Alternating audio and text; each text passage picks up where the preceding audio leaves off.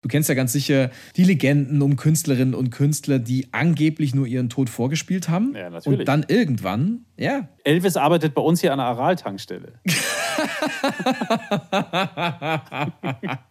und verkauft heiße Hexeburger, wenn er sie nicht selber isst.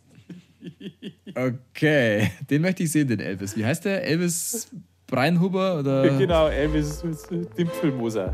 Dimpfelmoser, alles klar, gut.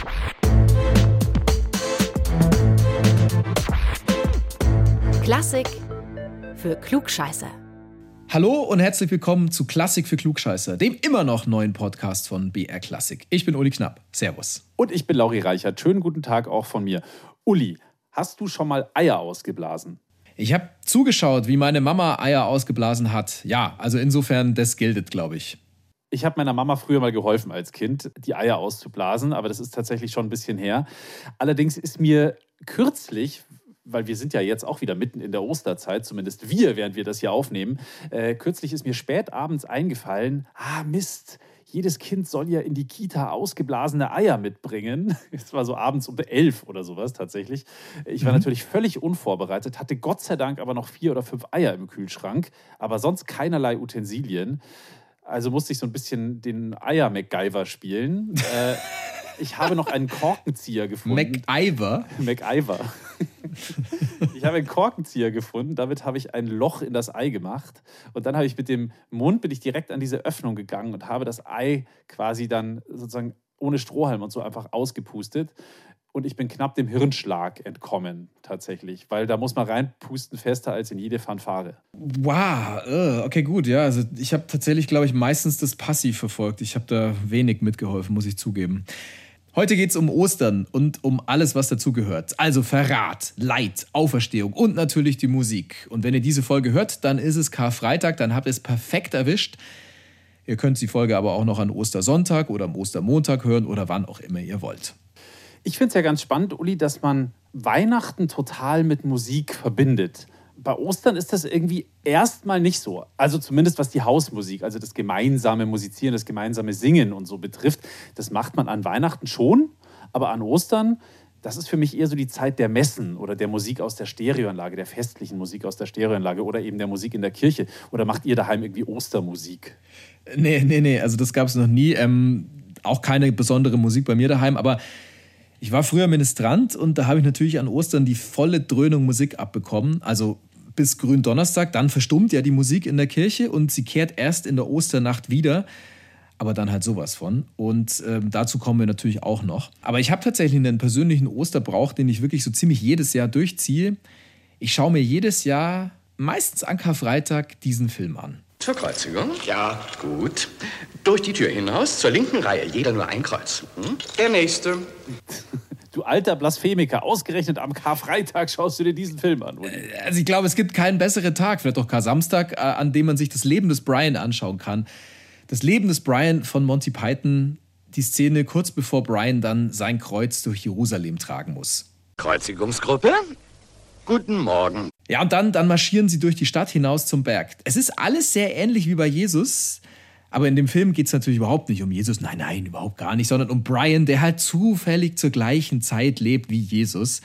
Ich finde, es ist eine super geistreiche Religionssatire.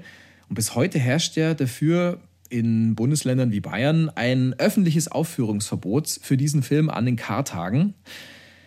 Ja, also ich kann sagen, ich bin Christ und mich beleidigt dieser Film absolut null. Im Gegenteil, ich lache jedes Mal wieder aufs Neue. Und zwar so hart wie bei fast keinem anderen Film. Das geht mir ganz genauso. Aber wenn es um die Religion geht, da kennen manche gerade in Bayern dann doch wenig Spaß. Nachher haben wir noch so ein musikalisches Beispiel, das für viel religiöse Aufregung gesorgt hat. Äh, wer auch nicht so richtig viel Spaß verstanden hat, wenn es um den Herrgott ging, das ist der Johann Sebastian Bach. Der Mann war natürlich tiefgläubig und er ist ja quasi Musik gewordenes Ostern, wenn man so will. Um den kommen wir jedenfalls überhaupt nicht drum herum, wenn wir hier in diesem Podcast über Ostern und Musik sprechen wollen.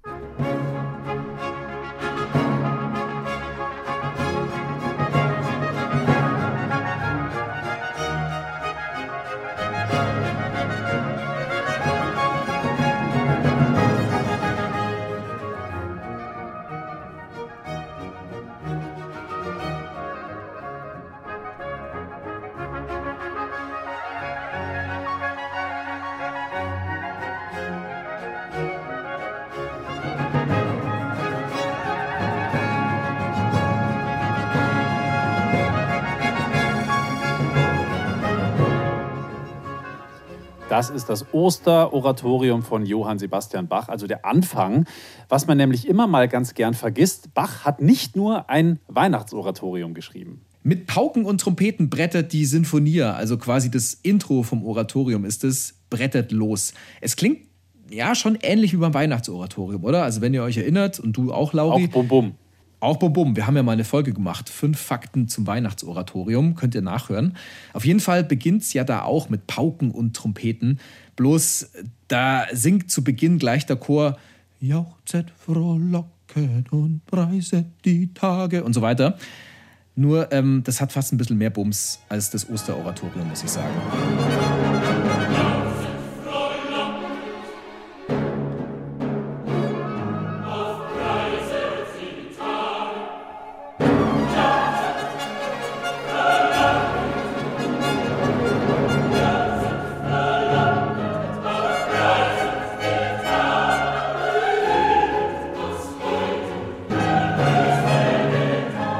Weihnachten oder Ostern oder alles an einem Tag. Ja, ist denn heute schon Weihnachten oder ist heute doch, oder ist heute doch eher Ostern? Da kann man schon mal durcheinander kommen mit diesen christlichen Großevents.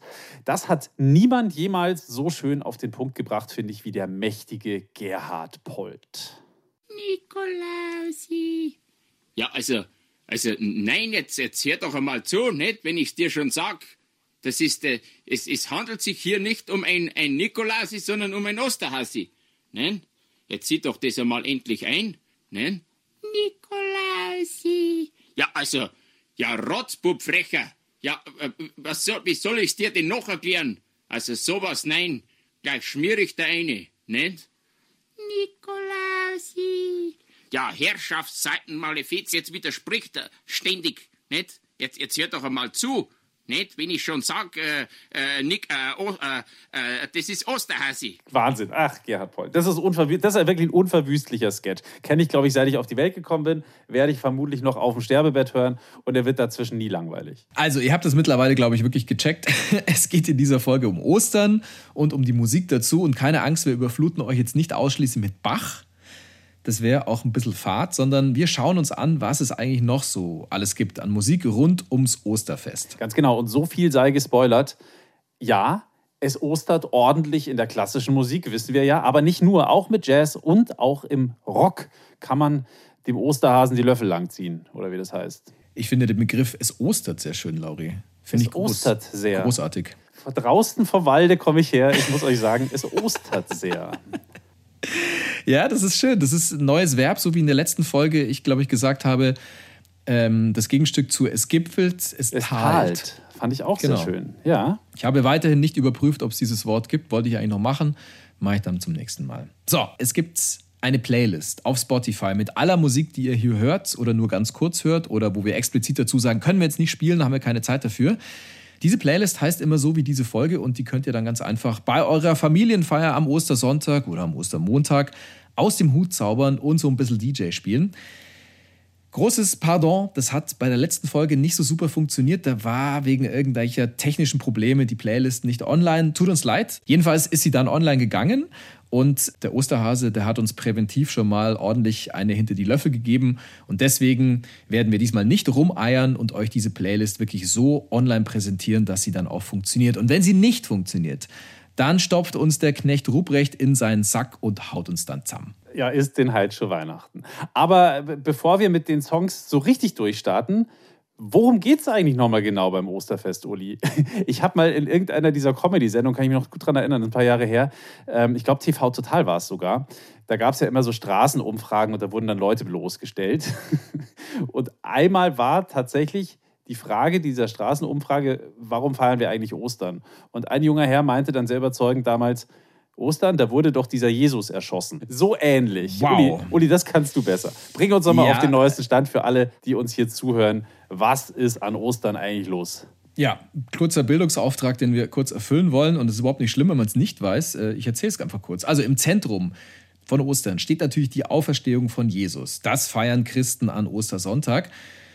Bis dahin ist es aber ein schmerzhafter Weg. Dieser Weg, der wird kein leichter sein. Und keine Angst, dieser Song landet nicht auf der Playlist. Nein, also an Gründonnerstag, da feiern Jesus und seine Jünger das letzte Abendmahl. Da lassen sie es nochmal ordentlich krachen, weil Jesus ja schon diesen Verdacht hat, hm, da wird was passieren, ähm, es wird böse enden mit mir. An Karfreitag ist es dann soweit, da ist dann die Kreuzigung und Ostersonntag dann eben die Auferstehung. All das kann man ganz gut nachschauen bei Das Leben des Brian, da wird das ziemlich ähnlich erzählt. Ab dem 4. Jahrhundert ist dann die sogenannte Passionszeit uns bekannt. Die geht von Aschermittwoch bis Ostersamstag, also die Fastenzeit. 40 Tage ohne Sonntage. Und in dieser Zeit, da soll man sich dann an das Leiden Jesu erinnern. Das Wort Passion, das kommt natürlich aus dem Lateinischen, wie so vieles. Also Party heißt Leiden, Dulden, Ertragen. Und jetzt wird wahrscheinlich auch schon ein bisschen klarer, warum viele Menschen in dieser Passionszeit fasten. Also sie tun Buße. Die einen machen das, indem sie halt auf irgendwas verzichten, wie zum Beispiel auf Süßigkeiten oder auf irgendwas, was sie gerne machen. Also zum Beispiel auf, was weiß ich, blöd Netflixen den ganzen Abend. Lauri, hast du irgendwas gefastet? Also jetzt faste ich nicht mehr, aber früher als Kind ja. Da war der Deal in der Fastenzeit sechs Wochen keine Süßigkeiten, außer sonntags. Und ich kann mich tatsächlich noch an endlose Diskussionen erinnern, in denen die genaue Definition von, was ist eigentlich eine Süßigkeit, sehr, sehr weit gebeugt wurde. Ist Kuchen eine Süßigkeit? Sind Kekse Süßigkeit? Ist die Milchschnitte eine Süßigkeit? Und ich war der Meinung, nein, keine Süßigkeit kann man essen. Meine Mutter fand, schon eine Süßigkeit, mein Freundchen. Ja, da hat sie natürlich recht. Also ich habe da auch immer versucht, irgendwie diese Süßigkeitenleier zu singen und da irgendwelche Deals abzuschließen. Aber bei uns war es schon auch so. Also in der Fastenzeit ganz klassisch auf Süßigkeiten verzichten. Und äh, umso schöner war es dann wirklich an Ostersonntag wieder ordentlich Schoki zu mampfen. Ich habe gerade eben, glaube ich, Ostersamstag gesagt. Also das heißt natürlich Kar-Samstag, wenn man da strikt ist. Ich sage normalerweise auch Kar-Samstag. Also die Fastenzeit endet dann am Morgen des Ostersonntag in der Osternacht und sie geht bis Kar-Samstag ganz spät am Abend. So kann man es, glaube ich, sagen. Was ich ja immer sehr interessant finde an Ostern ist, dass das immer so niedlich verkauft wird. Eier, bunt bemalte Eier, der lustige Hase hoppelt da durch die Gegend, Frühlingsanfang, Osternester, Krokusse, Hefezopf. Aber eigentlich ist Ostern ja auch in sehr vielen Aspekten eine ziemlich finstere Angelegenheit. Immerhin wurde da jemand auf ganz grausame Art und Weise gefoltert, von einem guten Freund verraten, er wurde hingerichtet und, und dieses Düstere und dieses Schmerzliche, die Passion, von der du gerade auch gesprochen hast, das hört man der Musik, der Ostermusik natürlich auch an der Musik, die für die Passionszeit eben auch geschrieben worden ist. Also auch wenn wir eigentlich gerade schon gesagt haben, wir wollen euch nicht überfluten mit Bach, aber in dem Fall müssen wir es jetzt am Anfang zumindest tun. Denn die berühmteste Musik für diese Zeit, die stammt ganz einfach von the one and only Johann Sebastian Bach. Die Johannespassion und dann ein bisschen später im Jahr 1727 noch seine Matthäuspassion. Man muss wissen, diese Musik ist zu ihrer Zeit tatsächlich richtig krass eingeschlagen. Also wenn man bedenkt, dass zu Bachs Zeiten, also als er Thomaskantor in Leipzig war, während der Passionszeit keine Figuralmusik gespielt werden dürfte. Also keine Musik mit vielen Verzierungen oder mehreren Stimmen. Ganz schön streng. Krass eigentlich. Stell dir mal vor, sowas gäbe es heute auch noch. Das wäre in etwa so, als dürfte man heute an Karfreitag nicht tanzen. Ach, Moment. Moment, da war ja was. naja, also egal. Mach's doch mal.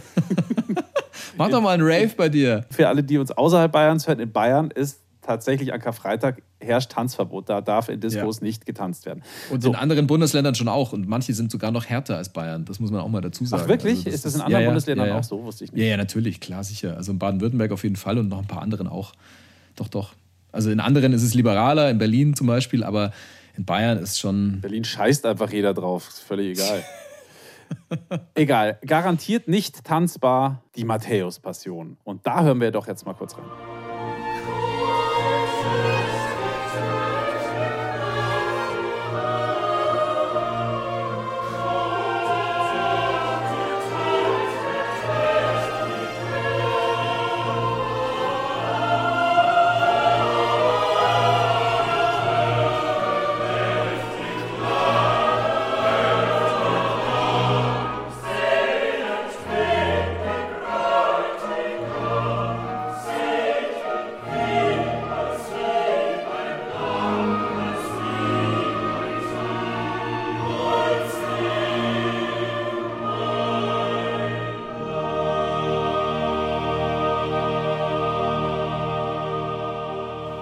Ja, also es hört sich für uns ja wirklich so nach Moll und nach Schmerz an.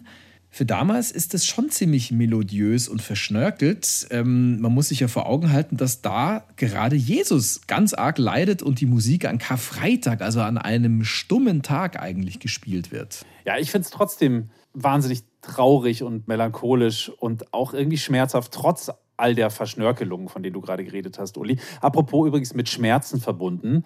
RTL hat jetzt nicht nur einen eigenen True Crime Podcast, was ja für sich genommen schon sehr, sehr originell ist. Nein, RTL hat gerade quasi eine eigene Version der Osterpassion inszeniert, lief pünktlich zur Karwoche.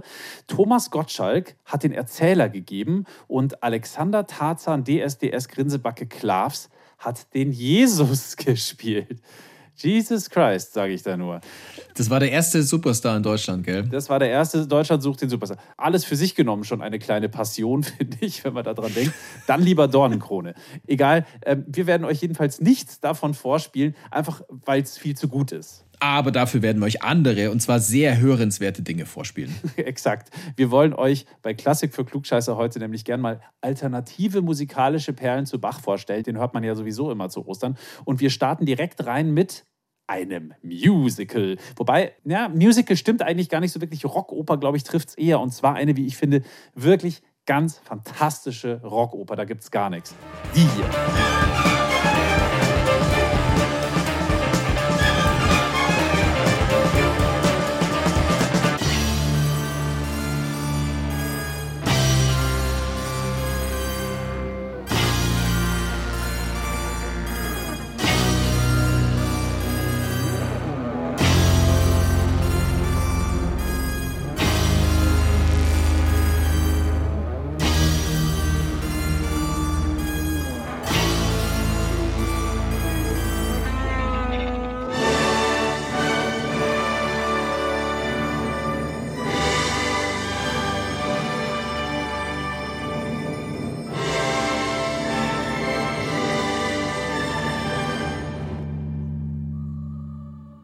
Ein paar von euch werden das erkannt haben. Jesus Christ Superstar, das war gerade ein Ausschnitt aus der Ouvertüre, geschrieben natürlich von Andrew Lloyd Webber und seinem Librettisten, also dem Menschen, der die Texte geschrieben hat, Tim Rice. Ich persönlich bin kein großer Andrew Lloyd Webber-Fan, ehrlich gesagt, aber ich bin wirklich Fan von diesem, ja, Frühwerk ist es eigentlich wirklich von ihm. So ein äh, 70er Jahre Hippie-Rock meets alles andere, alles Mögliche musikalisch, Ungetüm mit unglaublichen Sängern. Es gibt wirklich sehr grausige Aufnahmen davon, das muss man auch ganz ehrlich sagen. Aber die ganz, ganz frühen äh, zum Beispiel auch die wir gerade gehört haben, die, die ist wirklich unfassbar gut. Ich bin seit Kindertagen Fan. Meine Eltern hatten eine dieser allerersten Aufnahmen davon. So eine Vierfach-LP war das, mit, glaube ich, fast der Urbesetzung äh, da drauf als Sänger.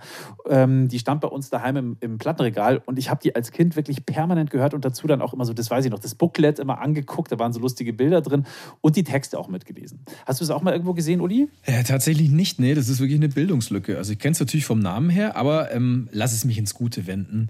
Jetzt habe ich was, worauf ich mich freuen kann. Nee, kannst du wirklich. Aber ich rate dir dazu oder euch auch allen anderen, die es vielleicht noch nicht gesehen haben oder gehört haben, hört euch wirklich nur diese ganz alten Aufnahmen an, weil das, also alles Neue, gerade diese weichgespielten Sachen, sind teilweise wirklich richtig grauenvoll. Jedenfalls, die Story. Ah, warte, und den Film? Also soll man sich den anschauen? Ja, den Film kann man sich zum Beispiel anschauen. Die, äh, eine der ersten Aufnahmen ist zum Beispiel auch äh, quasi mehr oder weniger der Soundtrack zu diesem Film. Da kommen wir auch übrigens gleich nochmal drauf zu sprechen, wer da alles dabei ist. Ähm, jetzt erzähle ich nochmal kurz die Story, die ist aber eigentlich eh klar, die Story von Jesus Christ Superstar. Es ist halt die Passionsgeschichte, aber eben auch so ein bisschen eine Liebesgeschichte, also der Verrat von Judas an Jesus, dann aber auch so eine Liebesbeziehung zwischen Jesus und Maria Magdalena, aber es wird auch nicht so ganz klar, in welchem Verhältnis Judas zum Beispiel zu Jesus steht, was dann auch für sich schon von vielen damals als blasphemisch empfunden worden ist. Und dann eben die Verurteilung durch Herodes und dann Petrus, die Folter, die Kreuzigung, das volle Programm. Und das eben alles als Rockmusical 1971 zum ersten Mal an den Broadway gekommen. Es ist also mittlerweile auch schon über 50 Jahre alt. Und ja, ein paar von euch haben es vielleicht schon mal live gesehen oder den Film gesehen. Aber ähm, damals, als sich Andrew Lloyd Webber und Tim Rice Mitte der 60er zum ersten Mal getroffen haben und die Idee dazu hatten, die äh, Passion Christi als Rock-Opera zu schreiben, da hat jeder Produzent, an den die sich gewandt haben, erstmal abgewehrt und gesagt, äh, nee, lasst mal lieber The Worst Idea in History, hat man ihnen zum Beispiel unter anderem auch gesagt, lasst von diesem Thema die Finger, da verbrennt ihr euch nur. Naja, äh, und dann haben sie, weil es eben niemand auf die Bühne bringen wollte, diese musikalischen Ideen, die sie dazu hatten, erstmal als Konzeptalbum veröffentlicht. Gab also, bevor es ein Musical gab, tatsächlich einfach mal nur ein Album. Das war 1970 und das hat total eingeschlagen. Und äh, danach hat es nur noch ein Jahr gedauert, bis es dann an den Broadway auch gekommen ist. Und äh, diese Version, von der ich gerade erzählt habe, diese 1970er-Version, die ist wirklich bombastisch gut. Was übrigens die allerwenigsten wissen, der aller, allererste Jesus, der also auf diesem ersten Album gesungen hat, 1970, das war Ian Gillan. Und Ian Gillan wiederum ist und war der Sänger von Deep Purple. Und der macht da wirklich a hell of a job, wie man hier sehr, sehr schön hören kann. Der singt sich da die, wirklich die Seele aus.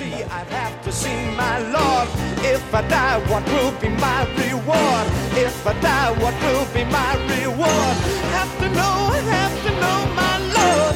Have to know,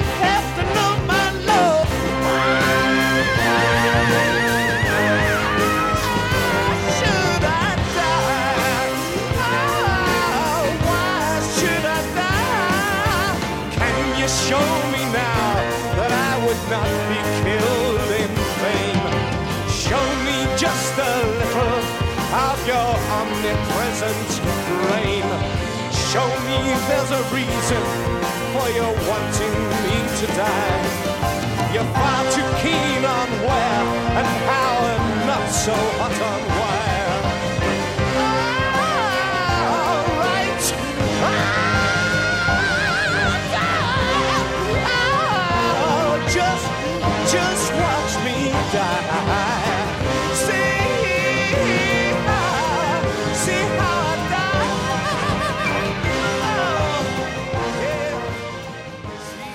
Übrigens, Uli, das Hauptthema von äh, Jesus Christ Superstar, das immer wiederkehrt, auch während des Musicals, das äh, hatte Andrew Lloyd Webber halt irgendwann mal im Kopf und fand es auch total gut und hat gesagt, okay, da kann man was draus machen.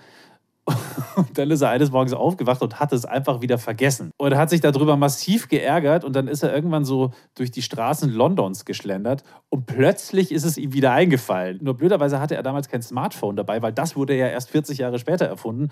Und dann so, ah, was mach ich jetzt? Dann ist er ins nächste Restaurant reingerannt, hat sich eine Serviette geschnappt, hat den Kellner nach dem Kuli gefragt und hat das ganz schnell aufgeschrieben. Also eine gute Idee erstmal auf die Serviette gebracht.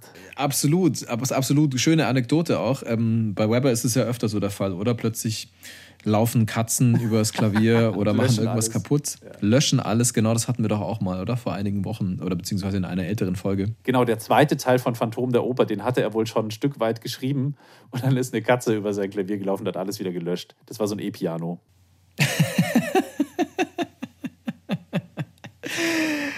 Okay, aber wie ist denn eigentlich Jesus Christ Superstar, also das Musical damals angekommen? Also ich kann mir vorstellen, Jesus plus Rockoper versus Religion, das ist jetzt nicht unbedingt die Mischung, die so ganz smooth durch den Mainstream float und wo es keine Proteste gibt, sondern da könnte es Ärger geben, oder? Ja, ja, natürlich. Da haben auch manche sehr, sehr laut Blasphemie gerufen, Lästerung, weil. Jehova, Jehova. genau so. Im Grunde geht es da halt um eine Gruppe von Hippies. Jesus kommt nicht wirklich göttlich rüber, äh, sondern halt wie so ein, wie so ein Hippie. Judas ist zu freundlich und irgendwie scheint er auch ein bisschen in Jesus verliebt zu sein. Maria Magdalena ist auch ein bisschen in Jesus verliebt und mit der hat er offensichtlich auch ein Verhältnis, aber so klar ist das auch nicht. Und äh, dann, ganz, ganz wichtig, es wird halt auch einfach die Auferstehung von Jesus Christus weggelassen in dieser Rockoper. Und das kommt natürlich auch nicht sonderlich gut an, denn ohne Auferstehung kann ja der christliche Glaube eigentlich komplett einpacken. Aber es gab tatsächlich auch Verfechter und zwar aus berufendem Munde und zwar auch noch von ganz oben abgesegnet, denn das Vatikanradio hat das Konzeptalbum von 1970 komplett ausgespielt. Und sie haben es auch noch begründet. Und zwar haben sie gesagt, nothing like this has ever been broadcast on Vatican Radio until now, but we feel that this is a work of considerable importance. Also da hatte wohl irgendein cooler Redakteur zufällig gerade Dienst und hat gemerkt, okay, das ist wirklich was Besonderes, auch wenn es vielleicht aneckt bei einigen gläubigen Hörern. Und da lief das dann tatsächlich schon in den 70er Jahren. Jesus Christ Superstar. Wie gesagt, ein Tipp von mir obwohl ich gar kein großer Musical-Freund bin, aber das ist wirklich sehr hörens- und sehenswert. Also ich finde es schon wirklich sehr, sehr interessant zu sehen, wie diese Leidensgeschichte und die Auferstehung ganz verschieden in der Musik verarbeitet wird. Es gibt eine Gattung, die fokussiert sich ganz auf den Schmerz, und zwar von Maria, also der Mutter von Jesus. Diese Gattung, die nennt sich Stabat Mater, hört man eher selten, wenn man in der Kirche ist an Ostern. Das berühmteste Stabat Mater ist von Giovanni Battista Pergolesi. Der Überlieferung nach war es sein letztes Werk in seinem Leben, das er geschrieben hat, und zwar mit 26 Jahren. Also der ist sogar noch jünger gestorben als die Rockstars, die dann in den 27er Club gewechselt sind, so wie Kurt Cobain, Amy Winehouse und so weiter. Der Typ ist nämlich wirklich mit 26 Jahren gestorben. 1736 war das. Aber genau dieses Werk, dieses Stabat Mater, das hat ihn bis heute ja ganz einfach unsterblich gemacht.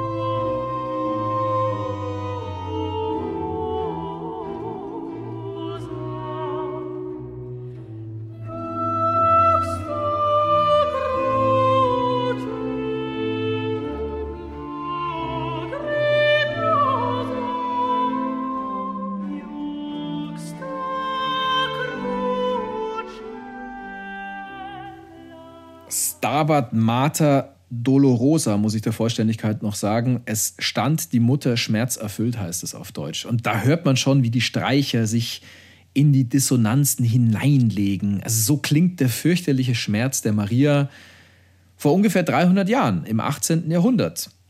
Und so klingt Marias Schmerz ein gutes Stück später, nämlich im 20. Jahrhundert. Stabat Mater von Arvo Pärt.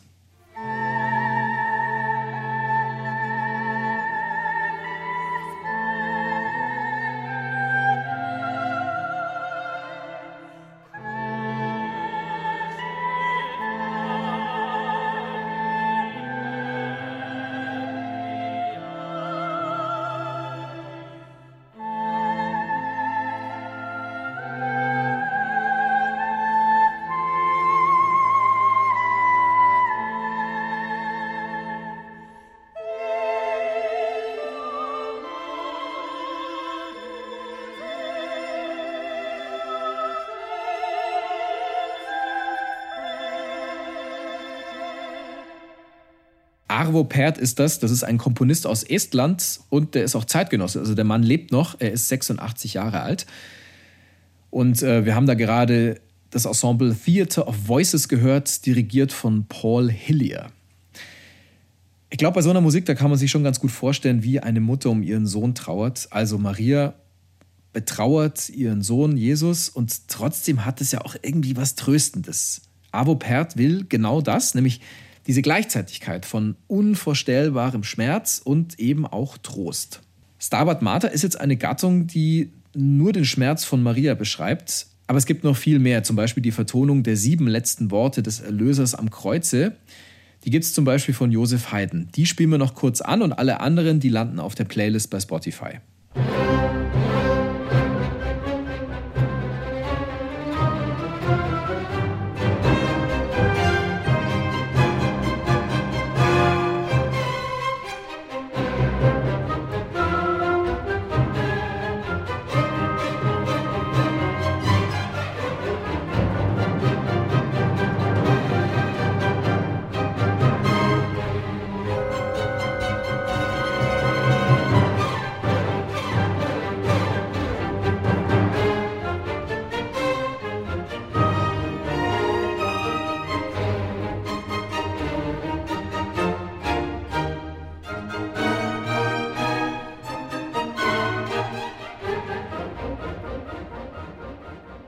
Letzten Worte unseres Erlösers am Kreuze von Josef Haydn. So, das war jetzt alles sehr traurig. Ich würde jetzt aber noch gern was Erbauliches, was Gutes mit reinbringen. Also nicht nur diesen Schmerz und das Leiden, sondern eben ja auch die Auferstehung. Da müssen wir jetzt vom Karfreitag und vom Samstag jetzt mal so Richtung Sonntag. Ja, das wäre gut. Das wäre sehr gut. Die Auferstehung Jesu. Volle Pulle Ostern. Jetzt werden Eier gesucht, jetzt ist alles wieder in Ordnung. Ganz genau, der Zehnerpack frische Bio-Ostereier. Ich meine jetzt aber nicht die Auferstehung Jesu, sondern ich meine die Auferstehung Friedrich Guldas. Die Auferstehung Friedrich Guldas? Mhm, ja. Das muss, wir müssen reden, Uli. Okay, dann tun wir das. Also, du kennst ja ganz sicher die Legenden um Künstlerinnen und Künstler, die angeblich nur ihren Tod vorgespielt haben. Ja, natürlich. Und dann irgendwann, ja. Elvis arbeitet bei uns hier an der Aral-Tankstelle. und verkauft heiße Hexeburger, wenn er sie nicht selber isst. Okay, den möchte ich sehen, den Elvis. Wie heißt der? Elvis Breinhuber oder? Genau, Elvis Dimpfelmoser. Dimpfelmoser, alles klar, gut. Also eben, es gibt ja oft diese Stories, dass manche Künstler, Künstlerinnen nur ihren Tod vorgetäuscht haben, um dann ein Wahnsinns-Comeback zu feiern. Und natürlich sind Fans von sowas überzeugt und äh, steigern sich da rein in solche Geschichten. Tupac Shakur lebt ja auch noch, gell? Ah, echt, oder? Wo denn? Ja, ja. Ähm, der wohnt in, ähm, ich glaube, der wohnt irgendwo in der Nähe von Freising. Ah, hinter Freising wahrscheinlich, oder? Wo die S-Bahn dann nicht mehr hinfährt. Genau. Da hat er sich versteckt. dann kann er auch nicht mehr beim Drive-by-Shooting draufgehen, wenn da einfach so wenig Verkehr ist. Nein, nein, also das ist natürlich ein sauberer Schmarrn, aber es gibt einen, der es wirklich durchgezogen hat mit dem Ich bin tot und da bin ich wieder, nämlich Friedrich Gulda, ein Pianist aus Wien. Gulda hat seinen Tod nur vorgetäuscht und ist dann passend zu Ostern auferstanden. Also der hat ein brutales Timing hingelegt. Du musst dir vorstellen, der Typ setzt eine Meldung in die Welt, dass er eben tot sei. Also er selber setzt sie nicht in die Welt, sondern das scheint so, dass jemand diese Meldung in die Welt setzt. Gulda ist tot. Naja, und zwei Tage später heißt es dann, Gulda lebt und er werde an Ostern in Salzburg bei einer multimedialen Auferstehungsparty auftreten. und ist er erschienen? Ja, aber sowas von. Du musst dir vorstellen, der Typ ist damals 69 Jahre alt und er rauscht halt mit so einer ganz jungen Lady im Arm in einem blutroten Ferrari an. Dann steigt er aus dieser Protzkarre aus, er schreitet ganz beherzt auf die Kamerateams zu, die warten da alle, ja, die haben ja das gelesen und deswegen warten sie auf den Typen. Ja, und dann ähm, nimmt der Gulda sich mit seinem DJ und mit den Paradise Girls, das ist so seine Band, den Herrn Mozart vor. Und knapp ein Jahr später ist er dann wirklich gestorben. Ah, echt? Mhm. Das glaubt doch kein Mensch mehr. Das glaubt ihm doch kein Mensch mehr, dass der tot ist. Wer einmal stirbt und lügt, dem glaubt man nicht. Ich weiß schon, ne? Also bislang ist jedenfalls nicht das Gegenteil bewiesen oder bekannt geworden. Also der ist jetzt schon wirklich tot, glaube ich. Wir hören jetzt mal kurz eines seiner eher jazzigen Stücke.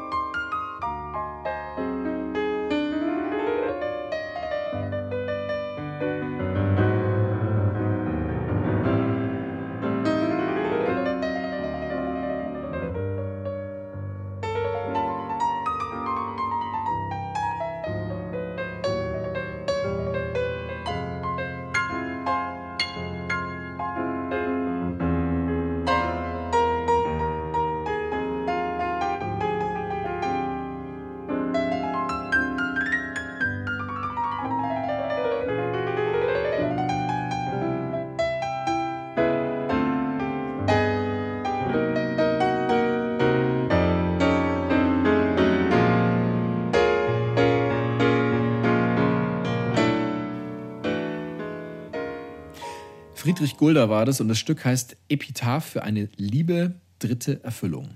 Ich habe übrigens äh, gerade mal nachgelesen, ich weiß auch nicht, wie ich da drauf gekommen bin, was auf Friedrich Guldas Grabstein steht. Ein schöner Zweizeiler. Wollt ihr mit mir fliegen, schweben, lasst im Takt die Erde beben. dachte die Ärsche, aber okay, die Erde. Wer hätte auch zu ihm gepasst? wenn wir gerade schon, wenn wir gerade schon bei eher jazzigen Tönen sind, es gibt ein Osteralbum, das von einem der großartigsten Jazzpianisten aller Zeiten eingespielt worden ist, nämlich von The One and Only Keith Jarrett. Und der geht Ostern, sagen wir mal, etwas meditativer an.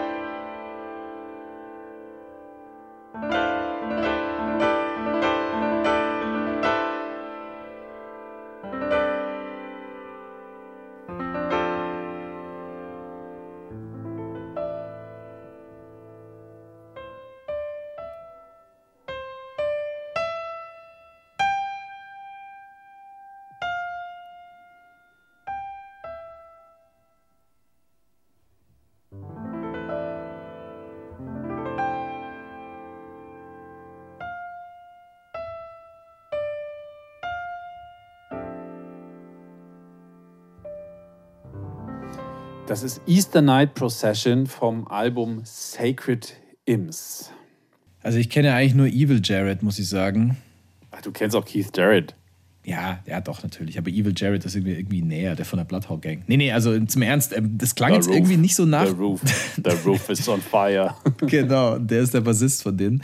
Ähm, also jetzt ganz im Ernst, das, das, was wir gerade gehört haben, das klang jetzt irgendwie nicht so nach dem Jazz, den ich von einem der Besten der Welt erwarten würde. Das stimmt, das klingt auch nicht wirklich nach, nach Keith Jarrett. Das liegt daran, dass die Musik auch gar nicht von Keith Jarrett selbst ist, sondern von einem Herrn Georg Gurdjieff. Das ist ein russischer Komponist und äh, diese Songs hat Herr Gurdjieff während seiner sogenannten zweiten Periode komponiert. Auch wieder so ein geiler Kunstausdruck, die zweite Periode. Ich spreche diesen Podcast übrigens in meiner blauen Phase ein, das nur am Rande. Wie viel hast du schon gesoffen heute? Ich habe gar nichts gesoffen. Ich brauche für, für Inspiration. Ich bin einfach in der blauen Phase. Blau steht in dem Fall für. Weiß gar nicht. Hast du vielleicht die Eier, die du ausgeblasen hast, blau gefärbt und deswegen blaue Phase? Stimmt, kann auch sein. Oder hast du die Aufnahme für diesen Podcast in der blauen Stunde begonnen? Das kann ja auch sein. Das habe ich tatsächlich und ich äh, habe auch ein blaues Mikrofon in der Hand. Wahrscheinlich deswegen. Stimmt, das habe ich auch. Äh, jedenfalls fand diese zweite Periode in den 1920er Jahren statt. Und äh, in dieser Zeit hat er zusammen mit dem russischen Komponisten Thomas de Hartmann Melodien aus verschiedenen Volksmusiktraditionen und äh, aus der russischen Orthodoxie zusammengetragen. Und das ist das Ergebnis, was wir da gerade gehört haben. Äh, wie wie kam es denn dann zu diesem Tributalbum? Also sowas in der Art ist es ja dann, oder? Ja, es ist ein Tribute-Album von Keith Jarrett, weil der totaler Fan von Gurdjieff war. Und ja, er hat dann halt seine Kompositionen sehr, sehr gerne gespielt, generell. Und irgendwann im Laufe von Jarretts Karriere lag es dann nahe, dem alten Herrn Gurdjieff eine Art Tribute-Album zu widmen. Und das hat er dann hiermit auch gemacht. Hm. Also ich meine, wenn man Keith Jarrett jetzt sonst kennt, dann hätte man ihn wahrscheinlich auf diesem Album nicht direkt erkannt, oder? Also das ist doch wirklich total gediegen Ja, ja. im sonstigen Vergleich. Aber jetzt sprichst du genau an, was Herrn Jarretts Ziel war. In der Biografie Keith Jarrett, The Man and His Music, da sagt er nämlich genau dazu, dass die Challenge war, seinen eigenen Stil komplett außen vor zu lassen und die Musik so einzuspielen, wie Gurdjieff sie geschrieben hat. Und deswegen hörst du ihn halt auch nicht raus, weil er so meisterhaft vertuscht, dass er er selbst ist quasi. Hier nochmal im Vergleich Keith Jarrett, wie man ihn sonst kennt, beim Improvisieren, jetzt hier in seinem Song Spiral Dance.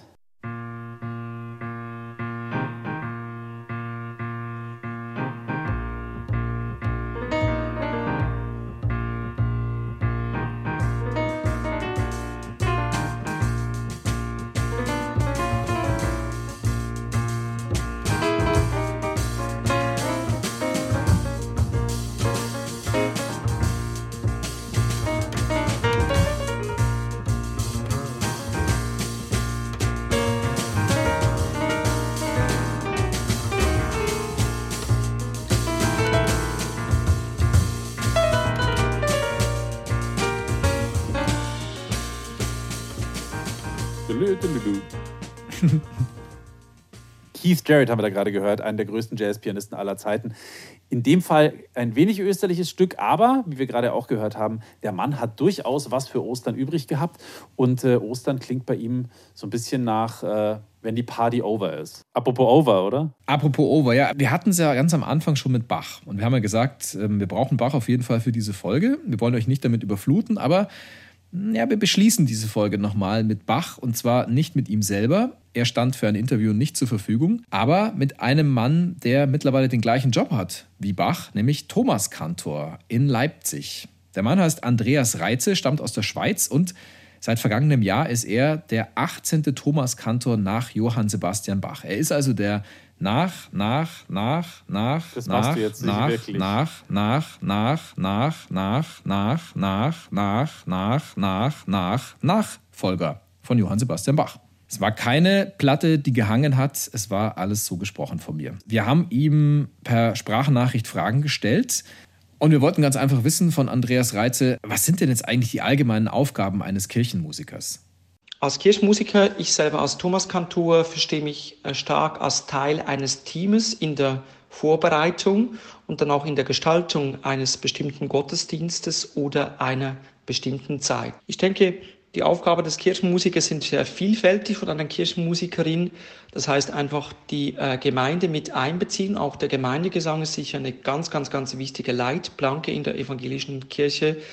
Der Kirchengesang, die vielen wunderbaren Gemeindelieder, die wir haben, zusammen mit der Gemeinde im Wechsel. Das heißt, eine Strophe singt zum Beispiel der Thomanerchor, dann eine Strophe vom, äh, von der Gemeinde gesungen, in abwechselnden Sätzen auch.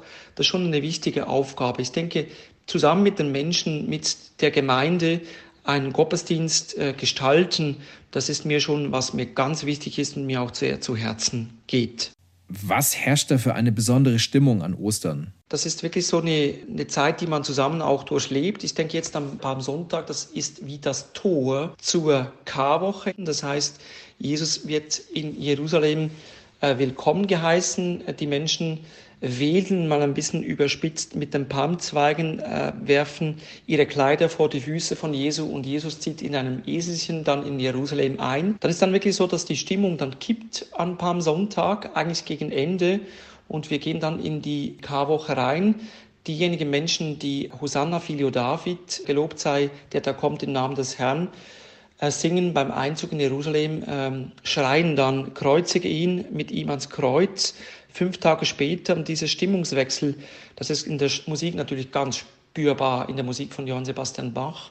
Und wir suchen da die äh, Jungs, die, die Thomaner auch darauf zu sensibilisieren, auf diese Stimmungswechsel, die beim Bach wirklich meisterhaft komponiert sind. Was war denn so Ihr schönstes oder schlimmstes Erlebnis als Kirchenmusiker? In einer Mitternachtsmesse haben wir mal einen Teil eines Mozart-Klavierkonzertes aufgeführt. Und Mozart-Klavierkonzerte zu spielen ist immer heikel, vor allem wenn man davor gut gegessen und ein bisschen Alkohol getrunken hat. Und da kann ich mich erinnern, dass ich dann doch ähm, etwa hinter meinen normalen Leistungen als Pianist zurückgeblieben bin, weil ich vielleicht eben ein bisschen zu tief ins Glas geguckt habe. Das war vielleicht mal was, was schiefgelaufen ist, aber schön war es trotzdem. Also das war gerade Andreas Reitze, der ist aktuell der Thomas-Kantor in Leipzig und er hat uns seine Antworten als Sprachnachrichten geschickt. Das finde ich schon sehr, sehr cool, dass der Herr Reitze uns äh, Sprachnachrichten geschickt hat, immerhin. Er ist ja nämlich der nach, nach, nach, nach, nach, nach. Okay, ich höre auf. nee, finde ich, also einen Thomas Kantor, einen echten Thomas Kantor im Podcast zu haben, ist was Tolles. Ja, was für ein Osterritt das schon wieder war, Uli. Wir hatten jetzt mhm. in dieser Folge Klassik-Geheimtipps zu Ostern, Jazz-Tipps zu Ostern und österliche Rockopern rund um Ostern. Und äh, du setzt jetzt, wie ich hier sehe, nochmal einen drauf. Ja, ja, also einen habe ich noch, einen habe ich noch. Man muss sich ja immer für den Schluss noch was Tolles aufbewahren. Was draufsetzen, Ending on a High Note, wie auch immer du es haben willst. Ich habe was Feierliches für dich. Ich habe ein großartiges Werk, das sich mit seinen Tönen Stück für Stück in Richtung Himmel schraubt. L'Ascension. Natürlich von einem französischen Komponisten, wenn der Titel schon französisch ist. Vielen Dank dafür. Herr Olivier Messiaen. Messiaen hat dieses Stück beziehungsweise dieses Werk mit 23 Jahren geschrieben. Er hat drei Jahre lang dran rumgebastelt und um es einzuordnen, 1934 war es fertig. Wie sollte man eine Auferstehung anders darstellen als mit zum Himmel strebenden Tonleitern, mit aufstrebenden Tonfolgen, die wir jetzt vernehmen dürfen?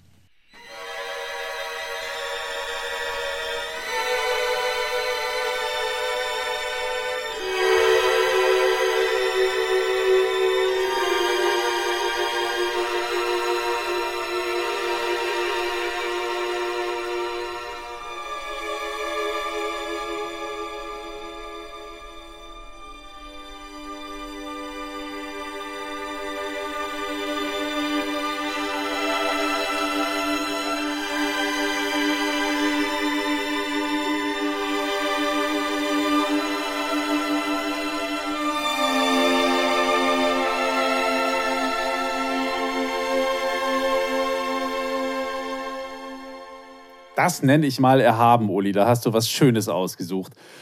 Und übrigens, äh, wenn die Töne jetzt ja schon, also wenn Uli zusammen mit Herrn Messiaen die Töne in den Himmel geschraubt hat, dann würde ich sagen, bleiben wir doch einfach im Himmel für die nächste Folge. Da geht es nämlich um Weltraummusik. Wie fandest du die Überleitung? Sie war großartig. Ähm, ich hätte sie nicht besser machen können. Und ähm, vielleicht kommt ja auch da Monsieur Messiaen wieder vor. Vielleicht aber auch nicht. Also es klang gerade wirklich so wie ein bisschen im Weltraum. Die nächste Folge dreht sich tatsächlich um Weltraummusik. Wir fliegen ins All. Und wir fliegen nicht allein in den Weltraum, sondern mit jemandem, der sich da richtig gut auskennt. der Astronautin Susanna Randall, nämlich, die ja den wundervollen Podcast Kosmos Musik hier bei BR Classic moderiert. So ist es. Und damit endet diese Folge. Falls ihr Lob, Kritik, Schmähkritik oder irgendwas anderes für uns habt, dann schickt uns einfach eine Mail an klugscheiße.brklassik.de mit ganz vielen S vorne und hinten. Und äh, wenn ihr noch kein Abo abgeschlossen habt, dann könnt ihr das völlig kostenlos tun. Geht einfach auf euren Podcast-Anbieter in die ARD Audiothek zu irgendeinem Anbieter und lasst ein Abo da, gerne auch fünf Sterne als Bewertung. Das hilft uns alles sehr. Und ansonsten hören wir uns einfach in zwei Wochen wieder. Ich bin Uli Knapp, macht es gut. Ich bin Lauri Reichert. Live long and prosper.